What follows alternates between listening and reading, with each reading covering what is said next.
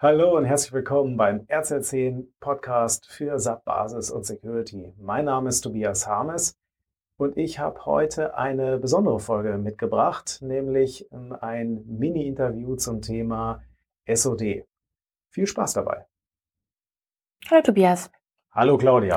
Ich stelle dir heute ein paar Fragen zum Thema SOD und Funktionstrennung in SAP. Da ist auch meine erste Frage erstmal, was heißt eigentlich SOD? Ja, SOD, SOD ist eine Abkürzung für Segregation of Duties und das heißt nichts anderes als Funktionstrennung. Und wofür benötige ich diese Funktionstrennung? Ja, also in Unternehmen habe ich ja typischerweise ganz viele Aufgaben, um äh, ja die Wertschöpfung sicherzustellen und ja auch Geschäftsprozesse einfach über IT-Systeme zu begleiten. SAP ist ja typischerweise das ERP-System im im Unternehmen und da werden Rechnungen gestellt und Buchungen gemacht und, äh, und Bestellungen angelegt und so weiter. Und bei einer Funktionstrennung äh, geht es darum, sicherzustellen, dass nicht eine Person einen gesamten Geschäftsprozess durchziehen kann. Zum Beispiel, um Diebstähle zu begehen. Also äh, ein Beispiel, wo keine Funktionstrennung vorliegt, ist, wenn der wenn ein Herr Müller in einem Unternehmen ja ähm, dafür sorgen kann, dass äh, bestimmte äh, Geschäftskonten äh, zum Beispiel mit seiner Bankverbindung ausgestattet werden. So dass wenn jetzt äh, ein Kunde eine, eine Rechnung bezahlt von der Firma, dass die, äh, dass diese Rechnungsinformationen äh, manipuliert sind und dass der Kunde dann auf das falsche Konto einzahlt. Und wenn ich dann als äh, Herr Müller, der Böses im Schilde führt, äh, wenn ich äh, dann auch noch dafür sorgen kann, dass entsprechende Unterlagen und Rechnungen aus dem Subsystem verschwinden, dann kann ich damit ja mit relativ wenig Spuren äh, zu erzeugen äh, Geld stehlen, ne? weil die Kunden überweisen auf mein Konto. Ja, und äh, warum ging das? Weil der Herr Müller da eine kritische Kombination von Funktionen hatte. Ähm, ihm war es möglich, ähm, solche Rechnungen zu manipulieren. Ihm war es möglich, Stammdaten zu bearbeiten, so dass also ähm, der Kunde im guten Glauben bezahlt hat, aber an das falsche Konto und die Firma dadurch ähm, Geld verloren hat. Okay. Wer ist denn normalerweise im Unternehmen zuständig für SOD und Funktionstrennung?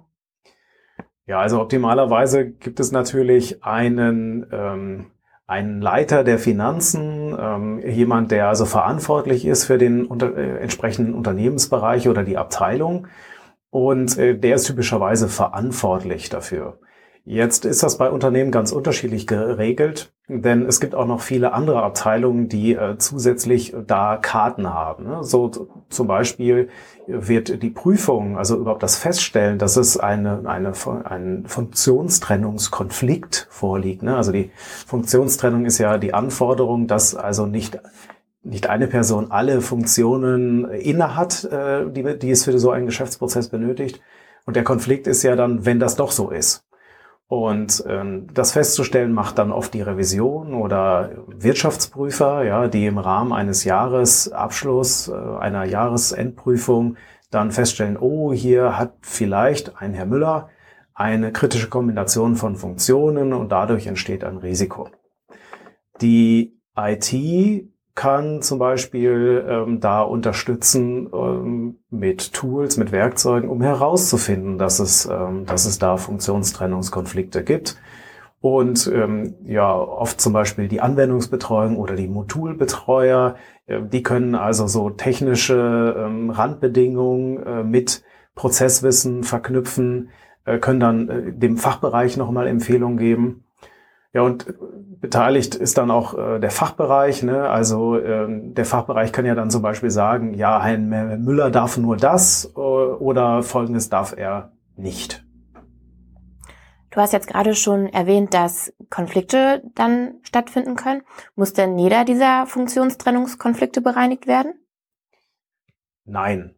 Also manchmal, wir erleben das häufiger, dass Unternehmen, die dann in diesem Bereich ähm, erste Anstrengungen unternehmen, ein bisschen erschlagen sind, äh, ob der Liste, die da rauskommt, also ob der Feststellungsliste, ich lasse da so Prüfläufe laufen und dann kommen da ganz viele schlimme Dinge raus und äh, dann schlagen die Beteiligten die Hände über den Kopf zusammen, ist es halt so, dass nach Möglichkeit, wenn sich daraus ein hohes Risiko ergibt aus diesem Funktionstrennungskonflikt, ich natürlich alles daran setze, diesen Funktionstrennungskonflikt zu bereinigen.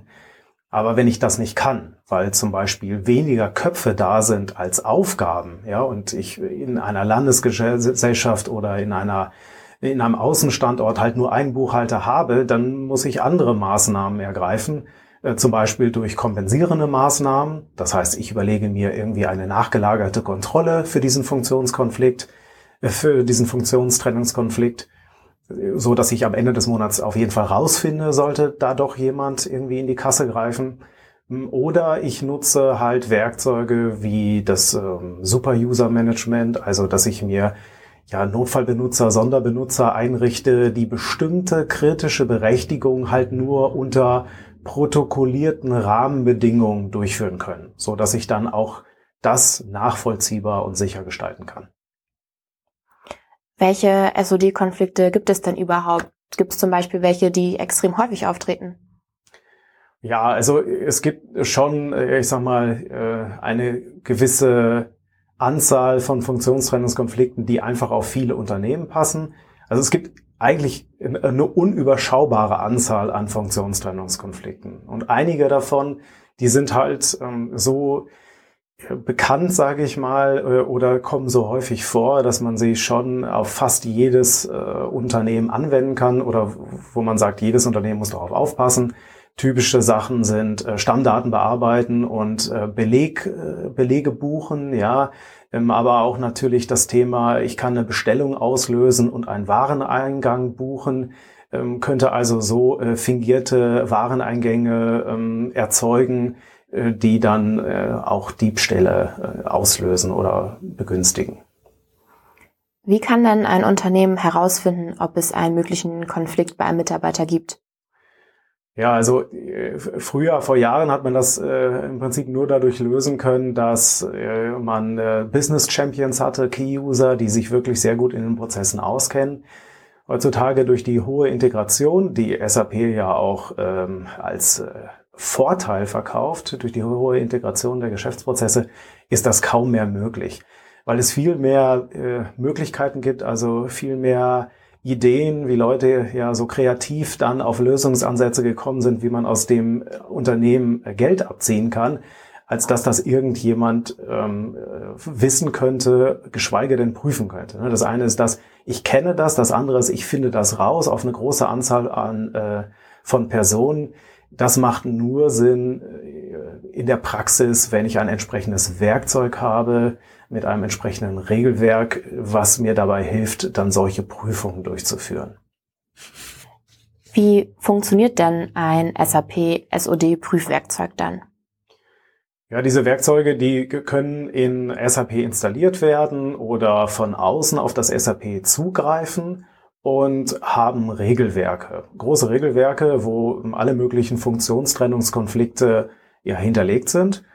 Und dann kann ich in diesen Tools einstellen, dass ich, je nachdem, wie ich es brauche, dass ich in einer gewissen Regelmäßigkeit Berechtigungen oder ganze Benutzer, Benutzerstämme und Gruppen ähm, prüfe auf diese Regeln. Und das Ergebnis daraus ist dann eine Liste von Feststellungen. Das heißt also äh, Treffer, wo in Anwendern, also in Usern oder in Berechtigungen kritische Kombinationen von Funktionen gefunden worden sind. Und dann wird häufig, je nachdem, wie gut das Tool ist, ähm, auch noch erklärt, ja, was ist der Grund für den Treffer und, ähm, und optimalerweise auch, was ist das Risiko, was aus diesem Treffer entsteht.